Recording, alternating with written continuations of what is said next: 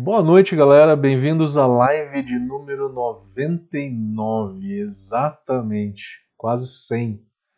A próxima live, que vai ser a de número 100, eu escolhi um assunto bem legal para falar para vocês, que é sobre dimensionamento de equipamentos. Isso é muito interessante para quem está tentando abrir uma cervejaria, né? Como calcular a velocidade do moinho, como calcular é, o tamanho da panela de mostura, de clarificação, de fervura, do fermentador, algumas dicas do, do que fazer. Enfim, semana que vem, live de número 100. A live de hoje eu escolhi um tema muito pedido por vocês, que é tratamento de água. A galera sempre pede, né, algum tema relacionado à água, porque a maioria do, do nosso público ele já é um público que já faz um pouco cerveja, né? já, já tem uma certa experiência. E aí chega um determinado momento em que as pessoas querem melhorar a cerveja, dar um passo à frente. E esse passo à frente é justamente fazer a correção de sais na água. Não consigo falar dar um curso todo de água para vocês aqui em uma hora de live, tá? Isso seria conteúdo demais. Não consigo passar. Vamos falar algumas dicas de como tratar a água, o que, que você precisa saber para começar a tratar a água. E aí depois, se você quiser se aprofundar, tá? Você pode fazer um curso de água, de tratamento de água, que a Brau Academy tem um, tem versão online ao vivo, que vai acontecer final de julho e tem versão também sob demanda. Sob demanda é aquele curso onde que você assiste o momento que você quiser, é um curso que já está gravado. Queria também agradecer a todo mundo que prestigiou nosso congresso na semana passada. A gente fez um congresso para ajudar as cervejarias a saírem do Covid, né? A saírem dessa, dessa crise que a gente se encontra. E tivemos por volta de duas mil pessoas em todos os dias. Né? Se a gente pegar duas mil pessoas, passaram pelo Congresso pelo menos uma vez. A gente fez durante a semana toda. No momento em que a gente estaria fazendo a live, a gente, a gente fez também o Congresso. Então, vocês não tiveram a live normal, né, de toda terça-feira na semana passada. Foi o congresso. Uma terça antes, eu estava em João Pessoa. E eu não consegui fazer a live. Eu tentei até o último segundo, mas eu não estava num espaço adequado. Eu estava num espaço muito barulhento. É, era um apartamento que eu tinha alugado ali perto da praia. Ele tinha muito ruído e estava com uma iluminação muito ruim. O meu rosto saía muito escuro, não dava para colocar nenhuma lâmpada, enfim. Acabei não conseguindo realizar a live na semana passada. Às vezes acontece, né? Alguns imprevistos aí, mas toda semana a gente está com essa live, já está fazendo dois anos. Agora em julho faz dois anos.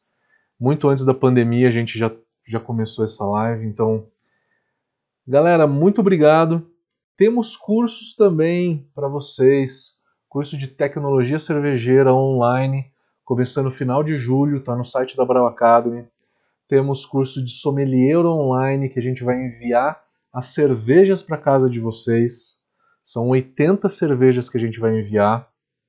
E o curso de especialista em estilos, que é um mestre em estilos sem a degustação. É um curso teórico. Então, quem tiver interesse, dá uma olhadinha no site da Brava Academy. Esses são os cursos ao vivo que a gente tem, que estão com turmas abertas, tá? E a gente também tem diversos outros cursos sob demanda, que também estão no site da Brava Academy e que tem sido muito sucesso. A galera tem gostado bastante por causa do conteúdo que vocês já conhecem. É um conteúdo de primeira, a gente sempre traz é, muito conteúdo para os cursos e os cursos são num preço bem acessível. Vocês também já sabem disso. Vamos lá. Quero trazer aqui para vocês.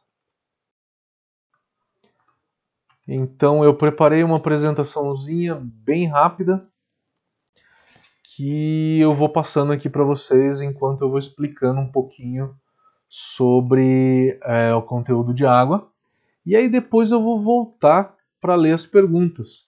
Então quem tiver pergunta, pode ir já perguntando, colocando no chat, tá? Que aí a gente responde tudo no final.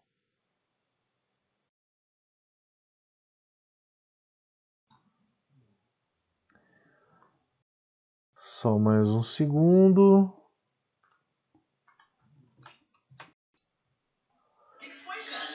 Só deixa, deixar o nosso chat aberto aqui para eu poder depois ler todas as perguntas para vocês.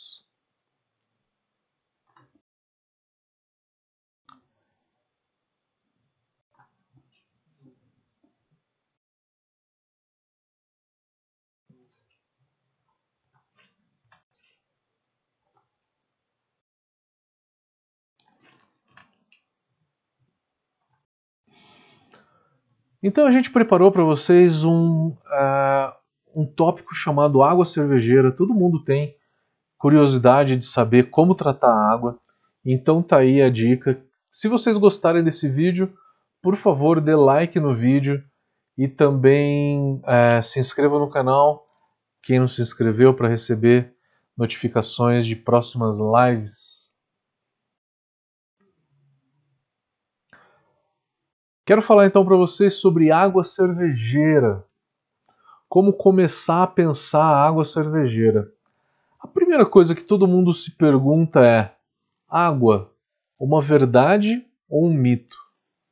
É verdade que a água faz tanta diferença na cerveja? Que faz diferença a gente sabe que faz, né? A água ela compõe 90, 92% de toda a cerveja. Então é o ingrediente em maior abundância. Mas ela faz tanta diferença assim, como o pessoal fala que se mudar a água, a cerveja muda drasticamente. Vocês que já fazem cerveja há um tempo, vocês já sabem da resposta, lógico. O que eu quero aqui não é dizer se isso é verdade ou se é mito, mas sim explicar um pouquinho para vocês da onde surgiu esse mito. Na década de 60, 70, era mais ou menos nessa época.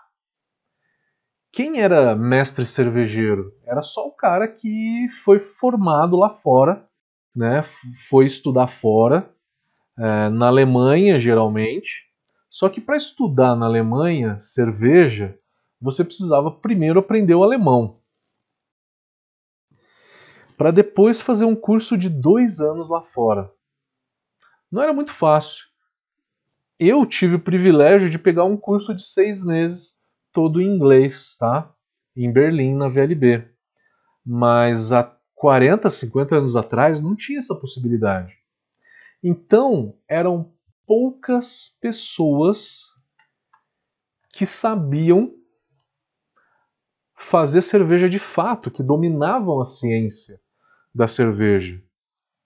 Apesar dessa ciência ainda ser muito incipiente, ser uma ciência é, ainda sem muito detalhes, né? Só para vocês terem uma ideia, a gente descobriu que o lúpulo dá amargor através do alfa-ácido foi na década de 60, meados de 60. Então, é tudo muito incipiente na cerveja, né? Há 150 anos atrás, a gente tomava cerveja contaminada, azeda. Não dá para imaginar como que era essa cerveja lá atrás, né? Então, esses caras brasileiros que iam estudar lá fora, eles tinham mais conhecimento e faziam uma cerveja melhor eu conheci pessoas que conheceram os cervejeiros da Brama de Agudos e confirmaram tudo isso, tá? Falaram que lá na década de 70 tinha um cervejeiro muito bom que era formado lá fora e que fazia uma cerveja fantástica. E aí depois isso passou para o filho. O filho dele foi o sucessor dele, que também era formado, também tinha muito conhecimento e fazia cerveja fantástica. Então, o que, que acontecia? A cerveja de, de agudos era muito boa e a cerveja de Jaguariúna ou de Jacareí era mais ou menos.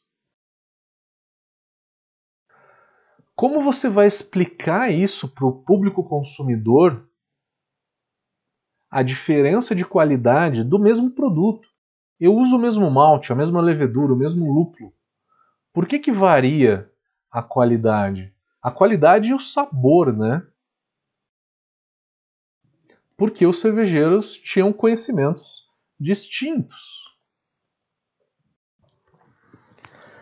Aí é muito fácil a gente botar a culpa num fator alheio à sua vontade, num fator externo. Botar a culpa nos outros, né, que nem a gente fala. Você bota a culpa na água, porque a água de agudos da cerveja da Brama de Agudos, ela tá no solo, né? É uma água do poço de Agudos. O lençol de Agudos tem uma água melhor do que o de Jaguariúna.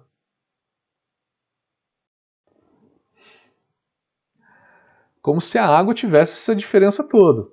Hoje, eles mantêm esse mito porque tem um grande público leigo que ainda acredita nessa história.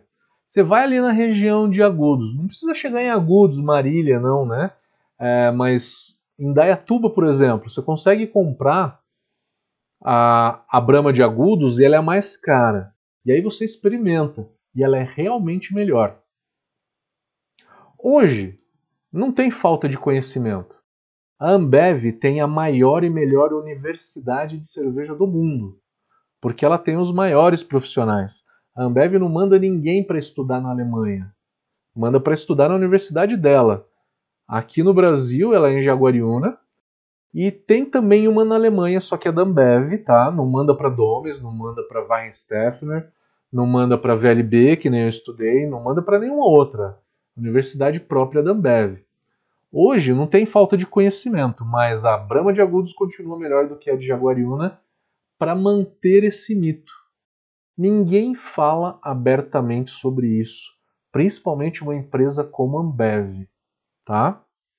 Isso tudo são é, fatos que a gente vai conseguindo coletar e analisar do mercado, galera.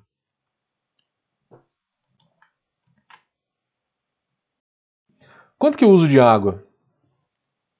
Se eu estou invasando um chopp, eu não pasteurizo né, e eu não tenho é, uma perda de água muito grande. Se eu estou invasando um chopp numa cerveja, cervejaria de grande porte, eu vou consumir por volta de 2, 2 litros e meio para cada litro de chopp que eu vou invasar. Se é uma garrafa, por volta de 4, 3,8 litros de, de água para cada litro de cerveja. Numa micro cervejaria é sempre muito mais, né? Uma micro cervejaria, o chopp é por volta de 5, 6 litros de água que eu consumo, e garrafa, quando é pasteurizada, de 9 a 10 litros. O caseiro depende de como você resfria.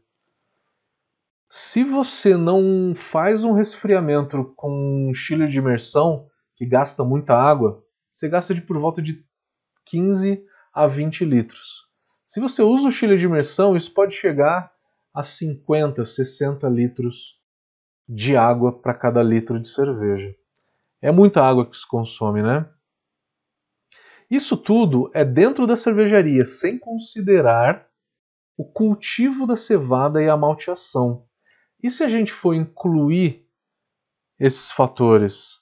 Se a gente for incluir a malteação e o plantio da própria cevada, isso chega a 300 litros de água para cada litro de cerveja. Mas não fique tão bestas assim, porque olha quanto que um chocolate consome. Né? Estamos falando da cadeia toda, né? Até uma calça jeans, uma pizza, um arroz, né, por quilo, um café. Tudo consome muita água, né? A cerveja é uma das que menos consome.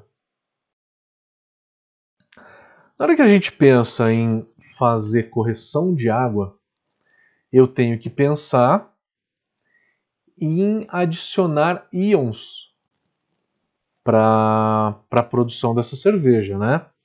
Eu tenho que tratar a minha água. Primeiro eu tenho que ir lá e tenho que selecionar uma água é, de boa qualidade. Primeira coisa é selecionar a água. Ela tem que ser uma água potável. Eu tenho que ter feito, antes de tudo, uma análise dessa água e saber que essa é uma água potável. Que ela não tem nada de contaminantes como é, Enterobacter, é, coliformes fecais, é, Escherichia coli, entre outros, tá? E aí o que, que eu adiciono na, na minha cerveja, né, na minha água cervejeira? O cálcio. Cálcio e magnésio são dois íons que têm a função de, é, de processo. Eles regulam o pH, fazem com que a levedura flocule mais, é, o magnésio é alimento para a levedura, entre outras funções. Cálcio e magnésio são dois íons que é, é muito mais para processo. Por quê? Porque o cloreto e é, o sulfato são para sabor. Cloreto realça o dulçor e o sulfato realça o amargor. Carbonato, bicarbonato, vai realçar, vai aumentar o pH da nossa mostura. Quanto maior o teor de carbonato, maior a alcalinidade da nossa água e mais esse pH ele vai aumentar conforme é, eu estou braçando. Então tá, eu preciso adicionar então cálcio, magnésio, cloreto, sulfato. Mas qual é o sal que eu uso? Existem sais que são inativos, que ele não se dissocia na presença de água, como o cloreto de potássio, é, o sulfato de sódio, sulfato de potássio, ele não se dissocia, então eu não consigo aproveitar os benefícios do sulfato. Eu preciso, preciso de um sulfato de cálcio, que na hora que eu jogo esse sal na água, ele se dissocia em cálcio e sulfato. E eu tenho a função do cálcio e tenho a função do sulfato. Então são alguns íons, são alguns sais que a gente usa uh, para fazer a correção da nossa água. Na hora que a gente olha para a água, para a água cervejeira, para a produção de cerveja de uma maneira geral, a gente fala de pH. Tradução de pH é potencial hidrogeniônico. E aqui estão as explicações do porquê, né? Então, um pH de 1 quer dizer é, 10 a menos 1 mol por litro de H+. É pouco H+. Quando eu tenho muito H+, é, perdão, perdão, é muito H+. Quando eu tenho pouco H+, eu tenho uma água básica, tá? Então é pela quantidade de, é, de hidrogênio, de H+, que eu tenho na minha água. E eu tenho uma água neutra se eu tiver por volta de é, 10 a menos 7 mol por litro de H+. Vocês precisam saber o seguinte, água neutra é pH 7, e aí quanto menor o pH, mais ácido ele é, e quanto maior for o pH, 8, 9, 10 até 14, quanto maior for o pH, mais alcalino ou mais básica é essa água, tá? Curiosidade, a cerveja pronta, ela tem um pH de quanto? entre 4.2 e 4.4.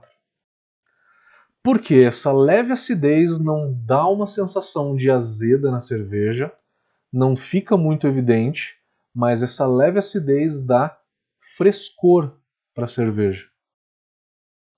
É um dos motivos tá, que a gente corrige esse pH durante o nosso processo todo de braçagem. Quem tiver curiosidade de saber um pouquinho mais sobre pH, vai no YouTube da Brau, que lá a gente tem vídeos falando de pH, numa série chamada Mosturação, e tem também uma live falando de pH, tá?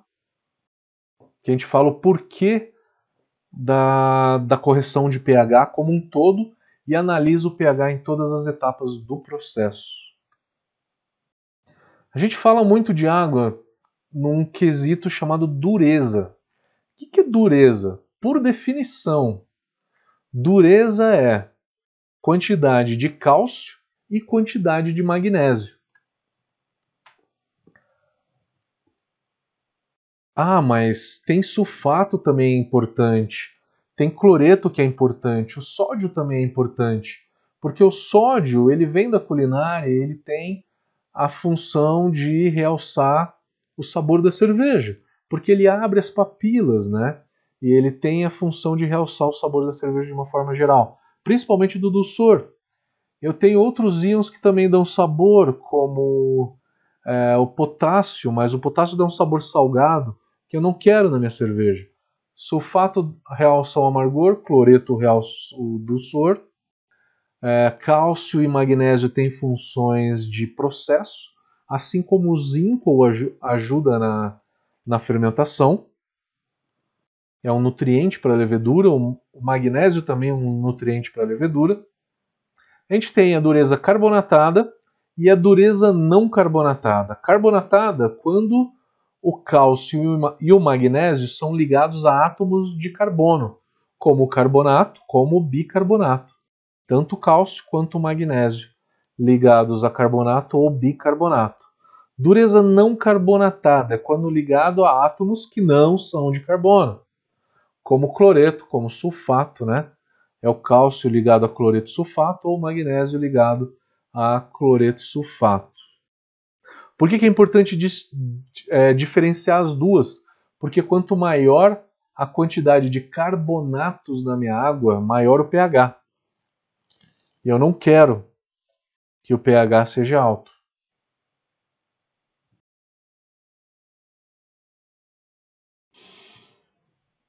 É, não queria entrar muito em detalhe nesse slide, que é uma tabela de conversão de graus de dureza grau de dureza alemão só é usado na Alemanha, tá? É, e aí um grau de dureza alemão, o equivalente a grau inglês, francês, é, ppm, mol por litro, e aí vai todas as é, todos os conceitos de dureza que a gente tem. No Brasil é tão simples quanto medir quantidade de cálcio e magnésio por ppm. A dureza ela é medida por quantidade de ou óxido de cálcio, na Alemanha é óxido de cálcio por litro, na Inglaterra é carbonato de cálcio por galões. No Brasil é um pouco mais simples, eu acho isso legal. A gente mede quantidade de cálcio em ppm e quantidade de magnésio em ppm também. Apenas o cálcio não óxido de cálcio e nem carbonato de cálcio. Para não complicar demais, eu só olho para o cálcio.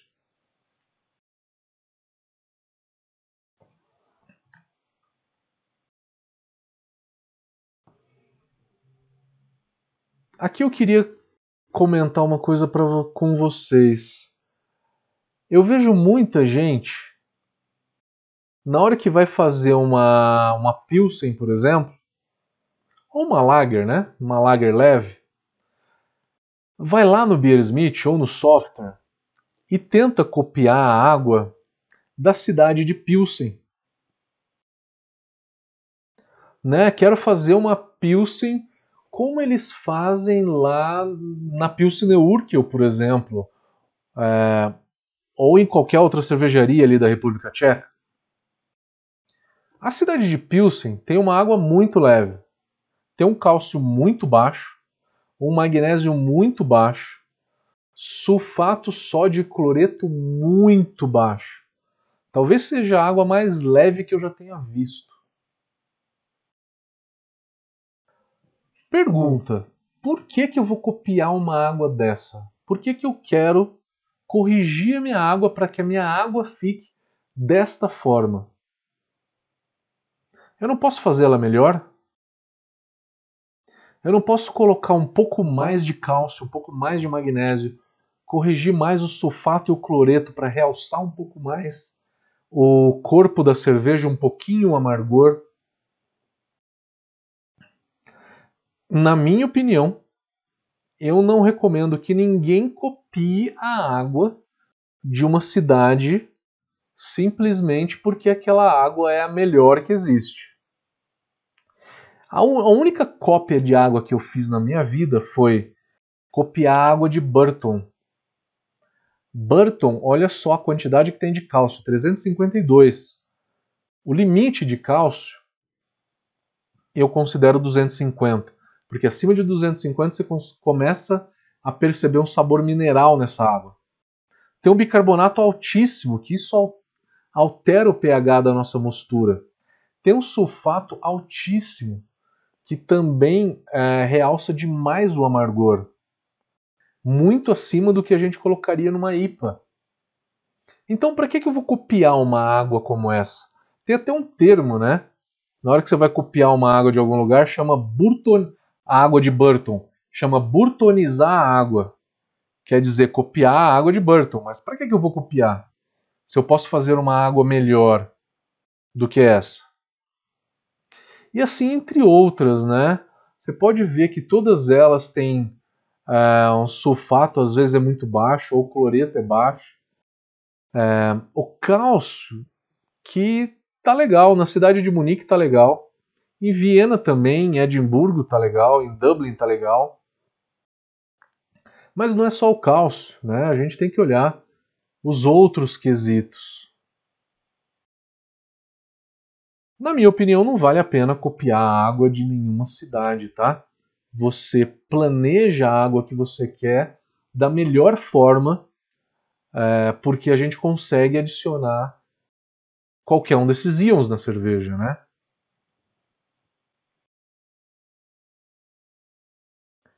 Antes de qualquer coisa, antes de fazer qualquer coisa, a gente tem que fazer a análise da nossa água eu tenho que ir lá fazer análise da minha água, ver o quanto que ela tem aí de cada um do, do, dos íons, né? E, e aí depois fazer as correções que a gente quer. Então, o ponto de partida é a análise da água. Você vai lá, vê a análise da tua água, tá? Então, o ponto de partida é esse. E aí depois você tem que saber o target que você quer chegar. Eu tenho tanto e eu quero chegar em tanto, a diferença vai ser pela adição de sais. Como aqueles sais que eu falei, sulfato de cálcio, cloreto de cálcio, sulfato de potássio, cloreto de potássio. Desculpa. Sulfato de magnésio, cloreto de magnésio, potássio não, tá? Não se usa potássio na cerveja. Então, eu saio de um patamar, quero ir em outro, por conta da do que eu quero chegar na cerveja, né? O que eu quero realçar de sabor. Uma IPA eu vou adicionar muito mais sulfato. Uma cerveja mais maltada eu vou realçar mais cloreto para destacar mais o doçor do malte. Não vamos conseguir entrar em muito detalhe de correção de água aqui. Quem quiser é, pode fazer um curso de água. A Brau Academy tem um. A ideia é dar um norte para vocês começarem a olhar para a água de vocês. Outra coisa que vocês têm que ter em mente: primeira coisa, antes de falar eu vou comprar água natural, eu vou destilar minha água, eu vou fazer uma osmose reversa, eu vou fazer qualquer coisa dessa. Eu tenho que avaliar o sabor da minha água. Não só o sabor, mas eu tenho que fazer também a análise química da minha água. Se eu não tiver, se a concessionária não tiver, como que eu analiso a minha água? Primeiro, eu bebo a minha água, né? Não precisa ser um sommelier de águas para saber se essa água tem ferro, para saber se essa água é turva, se ela está barrenta, se ela está com gosto bom, se ela está com gosto ruim. Você precisa simplesmente pegar a água, olhar essa água, analisar ela, cheirar e tomar, né? Sentir o aroma e tomar. Então, a água ela tem que ser o mais neutro possível, tá? o mais neutra possível, porque daí eu vou corrigir os sais para com isso chegar na água que eu quero. E eu vou corrigir o pH também, né? Eu corrijo tudo na água. Em condições normais, usa a água da rede pública, tá? Por quê? Porque é mais fácil e é mais barato. Ah, mas eu quero zerar a minha água, então eu vou fazer uma osmose reversa. Tem alguma coisa de errado nisso? Eu diria que é de errado não, mas é um trabalho extra que você vai ter. Pensando em ser prático, eu não faria uma osmose reversa desde que eu não tivesse nenhum problema nas minhas águas, tá? Como uma quantidade absurda de cálcio, né? Que nem a água de Burton tem 352 de, de cálcio e tem 820 de sulfato. O sulfato máximo é 250. 820 é muito. Eu não preciso de 820. Então, para corrigir problemas, a osmose reversa é a melhor solução para a microcervejaria e para o caseiro. O caseiro tem a opção também de comprar água mineral para corrigir algum problema que essa água tenha. Já vi uma ou outra cervejaria só comprarem água mineral, tá? Porque não quiseram fazer osmose reversa. Mas o normal para micro cervejaria seria seria é, fazer uma osmose reversa. Para o caseiro, o mais fácil é comprar uma água mineral de galão. Isso então é para corrigir, para tratar a minha água, se eu precisar, né? Condições normais, então usa a água da rede pública mesmo. Eu tenho que tomar cuidado com o cloro.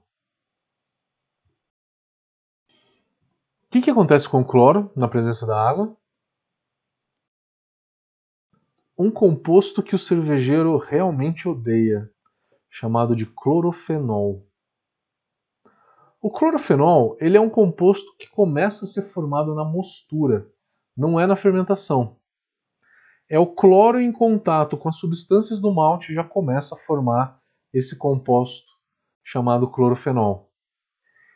Eu preciso de um filtro de carvão ativado para reter todo esse cloro no filtro. E isso, isso acontece por atração, né? Então o cloro está passando e aí, por carga, ele se une ao carvão ativado. Então, não precisa dizer que esse filtro ele tem vida útil. Você tem que ver qual que é a litragem máxima ou qual que é o tempo de vida que esse filtro tem e sempre trocar o refil. Não é só isso. Uma outra dica é o seguinte: se você liga a água numa vazão alta, o que, que acontece? Tá ali o carvão ativado, tá no filtro, né? E a partícula de cloro vem. Se ela vem muito rápida, ela passa sem se unir. Se ela vem um pouco mais devagar, ela pega e se une ao carvão ativado. Usar na vazão máxima não resolve seu problema de, de cloro na água. Você tem que usar numa vazão média mais ou menos metade do filtro. E aí depende da área filtrante, né? Não dá para te falar exatamente. É, um filtro pequeno de caseiro é mais ou menos o máximo seria 6 litros por minuto, mais ou menos, tá? Vai demorar um pouco mais para encher a panela, eu sei. A EasyBril tem um filtro que mede vazão, bem preciso, tá? Com fluxômetro e tudo. Quem tiver interesse, é o único que eu conheço no mercado. Então, filtro de carvão ativado numa vazão baixa. Se eu uso um filtro, esse um filtro, ele tira de 70 a 75% do cloro. O segundo filtro tira de 70 a 75% do cloro que sobrou do filtro anterior. Então, geralmente se usam em cervejaria três filtros para conseguir tirar bastante desse cloro, tá? Então, uma, uma coisa que se faz muito é fazer um kit de filtros, de três ou quatro filtros, para uma cervejaria, tá? O cloro livre ele é importante de ser eliminado também. O cloro ele está em diversos formatos na nossa, na, na nossa água, tá? O cloro livre ele é volátil e ele vai ser volatilizado quando eu chegar em temperaturas por volta de 40 graus. Então, eu sempre esquento a água sem jogar o malte. Depois que eu esquento a água que eu jogo o malte, tá? Uma água tem que ter pouco flúor, em casa não dá para tirar muito flúor, mas a quantidade de flúor que geralmente vem nunca é problema, tá? Nunca é problema. Não vi até agora nenhuma água com problema de flúor que não dê para fazer cerveja, tá? Ou que tenha atrapalhado demais a levedura, porque ela vem numa quantidade ali obrigatória, né? É, de flúor, mas é sempre uma quantidade baixa.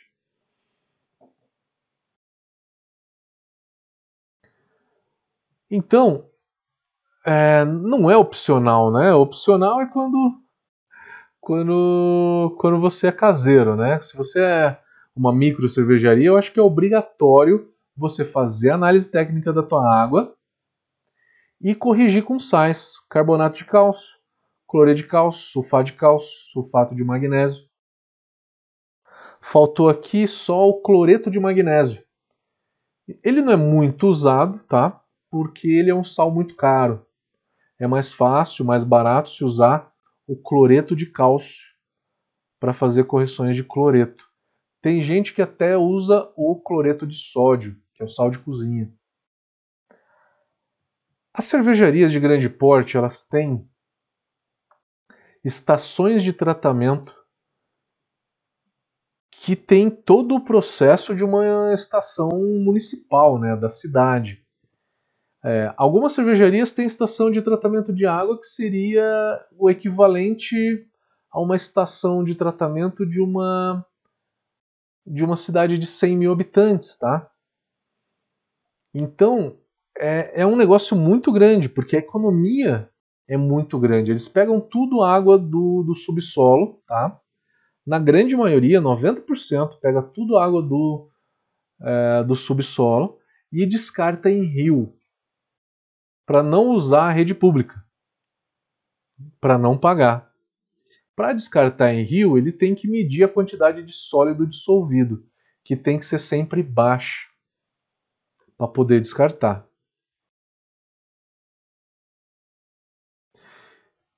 Então, a história da Brahma de Agudos eu já contei para vocês. A Boêmia de Petrópolis, que é melhor por conta da água. A Colorado, por um tempo, usou esse jargão, né? Colorado usa a água do aquífero Guarani, mas isso há muito tempo atrás, já não, não se fala mais nisso.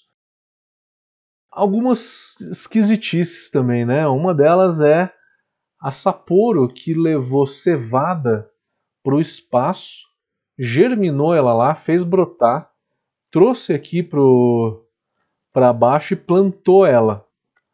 Plantou e fez com que esse, essa cevada crescesse e fez aí uma cerveja, né, com essa cevada plantada no espaço.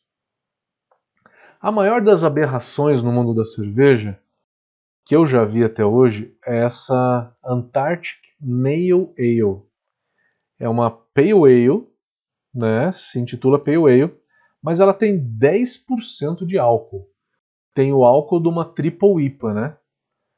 O cara foi para Antártida de helicóptero, trouxe gelo na ilha da Tasmânia, que é no sul da Austrália, e aí transportou essa água até a cidade de Perth, que é no oeste da Austrália, e aí fez 30 garrafas. Começou vendendo por de 800 a 1.800 dólares. Eu já vi no mercado negro por 3.500 dólares, acreditem se quiser. Vale a pena comprar uma cerveja dessa? De jeito nenhum. Não vale. Dúvidas, galera? Vamos olhar então agora no chat. Vamos lá. Tem algumas perguntas por aqui. Eu vou começar com O Instagram.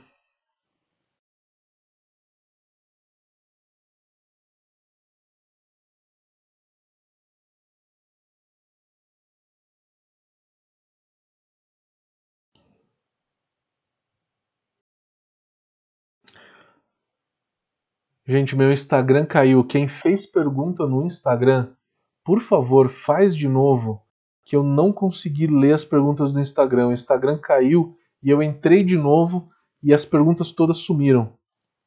Eu não estou conseguindo ler as perguntas do Instagram. Faz de novo quem fez pergunta no Instagram. Por favor.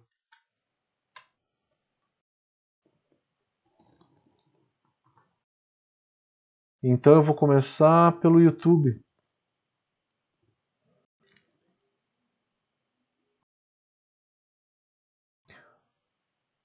O Marcos Divino está perguntando se o curso de tecnologia cervejeira tem sobre demanda. Tem sobre demanda também. Ele tem a versão ao vivo e tem uma versão sob demanda também. Instagram, faz as perguntas de novo porque eu perdi aqui a tela. O celular travou, eu tive que sair e entrar de novo. E aí eu perco as perguntas.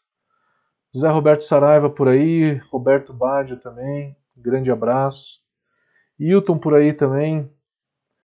Tá falando que já fez o curso de água da Brau Academy e que recomenda. Valeu. Meu amigo Bola tá por aí. Tranquilo?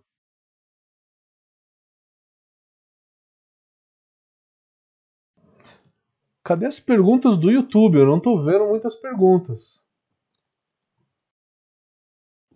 No Facebook, o João Ming está perguntando: para correção de água e análise da mesma antes de desclorificar, eu posso para mandar mandar para análise com cloro? Eu acho que essa pode ser uma, uma pergunta não só do João Ming, mas de todo mundo. Qual qual o momento, da onde que eu pego essa água para fazer a para fazer a análise? Tem que ser depois do filtro de carvão ativado. Perdão, depois do filtro de carvão ativado. Então você vai passar essa água pelo filtro e aí depois do filtro você coleta uma amostra para mandar para análise, tá? Porque aí você já tirou o cloro e aí você vai saber se continua com um teor alto de cloro ou não. O Marcelo Saltier está perguntando: verificação e correção de pH deve ser feita antes de arriar o malte ou posso ir corrigindo o malte corrigindo quando eu já estiver mosturando? Quando que eu faço correção de pH então, né? O que, que acontece? O que, que altera o pH da minha, da minha mistura? A água tem um pH. Eu adiciono sais, esses sais alteram o pH. Quando que eu adiciono sal? Na hora que eu começo a esquentar a água. Primeiro jogo a água, depois eu jogo sais. Os sais alteram o pH. Depois que chegar acima de 40 graus, eu vou adicionar o malte. O malte altera de novo o pH. Depois de arriar o malte, que eu vou fazer a correção de pH então. Porque eu tive sais e eu tive o malte que fizeram, que alteraram o pH da minha água, da minha mostura, né? Então eu vou fazer sempre depois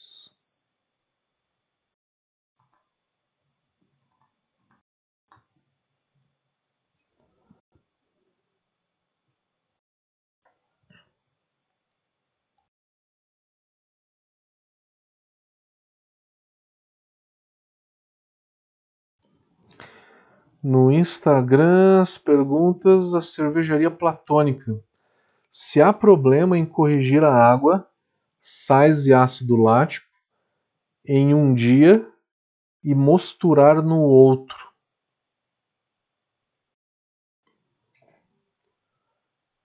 É... Você vai tendo é, algumas decantações Tá? Você vai tendo diversas decantações é, durante, durante o tempo, tá? de um dia para o outro. Eu acho que teoricamente não teria muito problema, tá? Não seria muita coisa que decantaria. Você teria que depois misturar isso bem para para fazer com que ela que os sais né, suspendam de novo. Mas eu estou tentando pensar o porquê que você faria correção na água num dia para depois no dia seguinte fazer a cerveja. Eu tentaria fazer tudo no mesmo dia, tá? Tentaria fazer tudo no mesmo dia, que acho que é fácil. Tem muita gente que esquenta a água, né? Mas, cara, na minha visão, pode fazer as, as correções um dia antes, desde que você mexa um pouco ali no fundo. José Roberto Saraiva está perguntando: existe outra forma de retirar o cloro da água além do filtro? É, Zé Roberto, tem sim. São formas que de, de maneira caseira a gente não consegue, tá? É, que é jogando produtos na água e fazendo com que esse floro decante, tá? Por decantação. Mas em casa não dá para fazer. Eu não sou dos maiores especialistas de correção de água, tá? De tratamento de água para te falar, tá? Eu nunca trabalhei numa cervejaria de grande porte. É, eu nunca fiz esse processo de fato. Mas eu sei na teoria que ele é por forma de decantação, tá?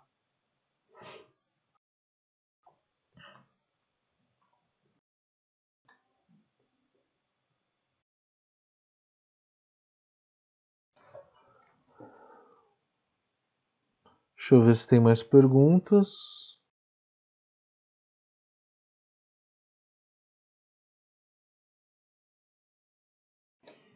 A cervejaria platônica estava falando que fazer a correção de sais um dia antes é para ganhar tempo no enchimento da panela. Você pode encher a panela até esquentar ela, se tiver se for encamisada, né? E fazer as correções no dia seguinte. Tem muita gente que faz isso. Cuidado, porque quando você enche a panela, se tem sujeira, vai ficar o que ali? Vai ficar é, matéria orgânica para ser degradada por né, micro-organismos que estão no ar.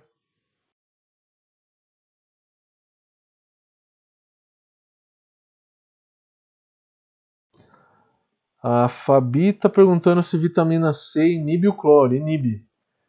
Inibe, eu acho que ajuda, mas eu não acho que dispensa o uso do filtro de carvão ativado. O Evandro está perguntando quais sais eu tenho que saber numa análise de água: cálcio, magnésio, cloreto, sulfato, carbonato e sódio. E o Evandro também perguntou: Você disse que o cloro, que também o cloro, qual é o máximo de cloro nessa água? Não sei se eu entendi bem. Qual seria o máximo permitido de cloro? Por volta de 5 ou 6 ppm. Que sempre vai estar por volta de uns 2, 3, tá? Nunca vai estar tão alto não.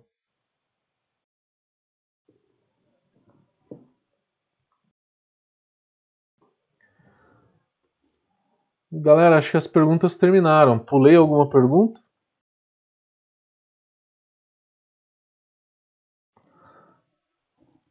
O Wilton comentou que ele tem deixado as águas dele bem equilibradas e tem gostado bastante. Mas você sente a diferença, né, Wilton? Fazendo a correção de, de sais, né? Muita gente, a maioria das pessoas falam que sente que a cerveja dá um brilho, dá um destaque diferente. O Júlio Mendes está perguntando: é possível que o cloro desapareça se você deixar a água na panela por 24 horas? A uma temperatura acima de 30 graus, tá? Acho que abaixo de 30 ele não volatiliza tão fácil, não.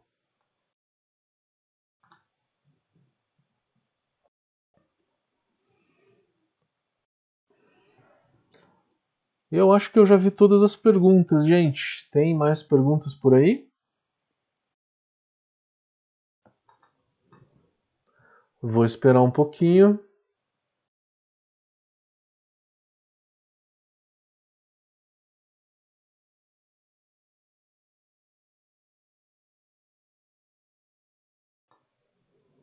Vamos ver se tem mais perguntas.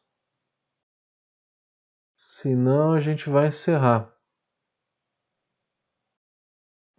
A partir da semana que vem, galera, estamos voltando ao normal, tá? Na semana passada, no dia 4, teve congresso. No dia 27 de abril, eu não consegui fazer a live por conta de, de logística mesmo, estava sem um espaço adequado. Mas essa semana já está voltando tudo ao normal. Vocês viram que eu estou usando uns templates novos, né? Coisa diferente. Isso daí é nosso meu amigo Marcelo Mazucato que fez para mim. Ele sempre está assistindo minhas lives. Ele estava aqui no Instagram que eu vi ele por aí.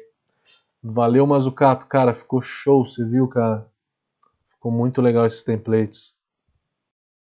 Curti muito, cara.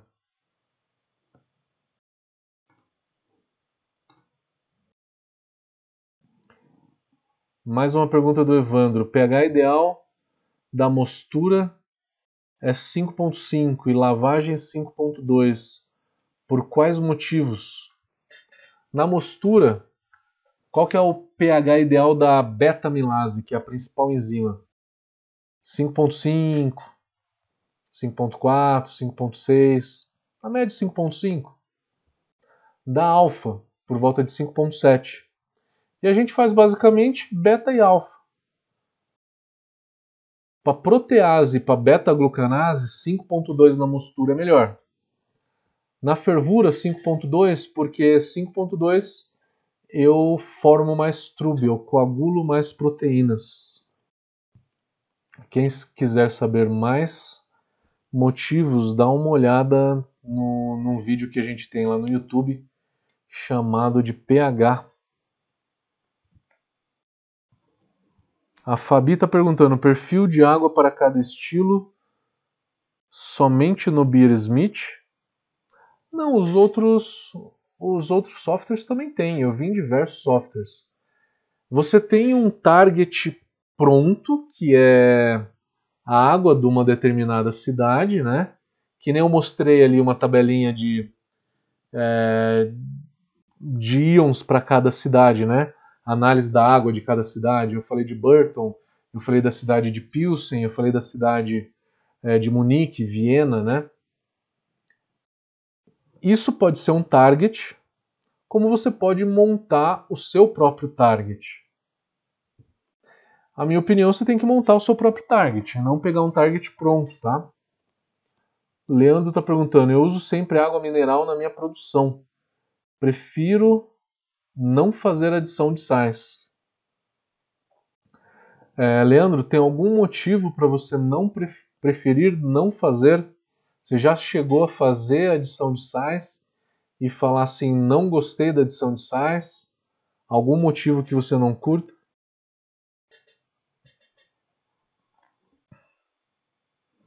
O Celão estava perguntando, mestre, depois revejo a live, plantão hoje.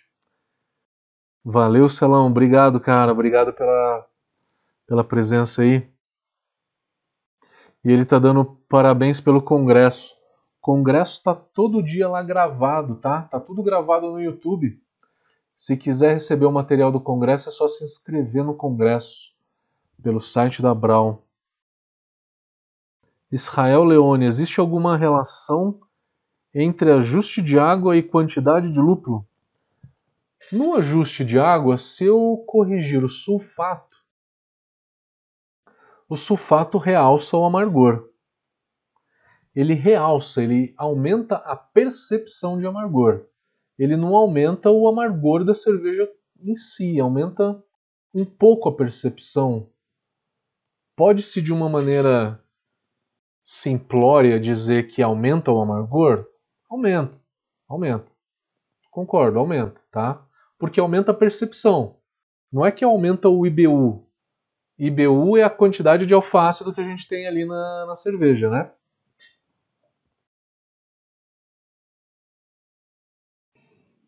O Leandro respondeu aqui pra gente o porquê que ele não faz a correção de sais.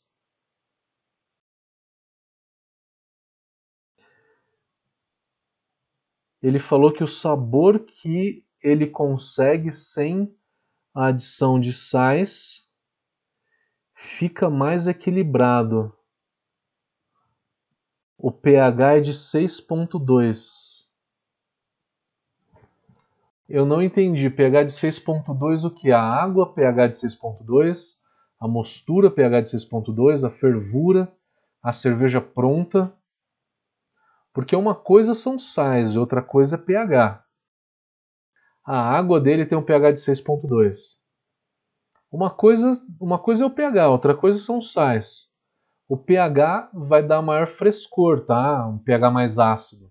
pH mais alto realça o dulçor do malte a cerveja fica mais doce, mais encorpada.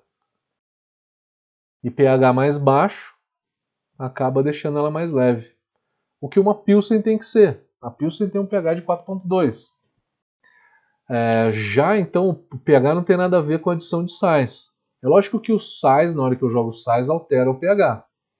Mas eu posso perfeitamente fazer correção de sais e deixar um pH alto se eu quero realçar o doçor, né? Se eu quero realçar o malte. Maravilha?